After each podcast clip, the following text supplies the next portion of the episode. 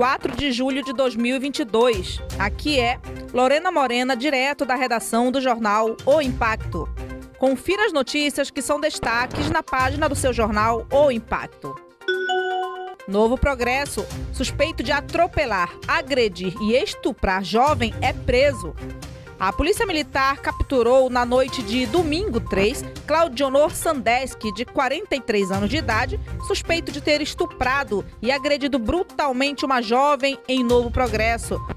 Segundo a PM, o homem foi encontrado na sua residência e o veículo modelo Quid cor cinza, utilizado para atropelar a vítima, estava escondido no fundo do imóvel. Ainda conforme os policiais, durante a revista veicular, foi constatado que o pneu havia sido trocado, mas a calota quebrada estava dentro do veículo, dando todo o predisposto sobre a materialidade necessária à prisão do suspeito. Falha no e-social gera duplicidade no QNIS e pode afetar trabalhador. Uma falha grave foi detectada no e-social pelo Instituto Nacional do Seguro Social, INSS. Tudo se deve a uma duplicidade no QNIS.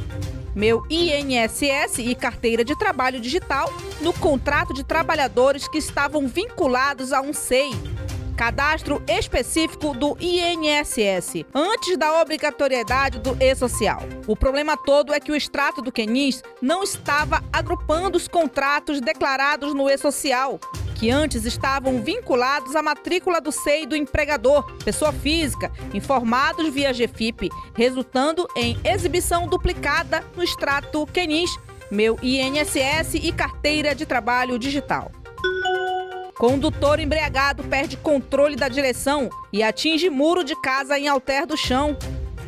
Na madrugada deste último sábado 2, militares do 3 BPM, em rondas pela travessa Copacabana, na vila de Alter do Chão, se depararam com uma caminhonete que havia acabado de colidir no muro de uma residência.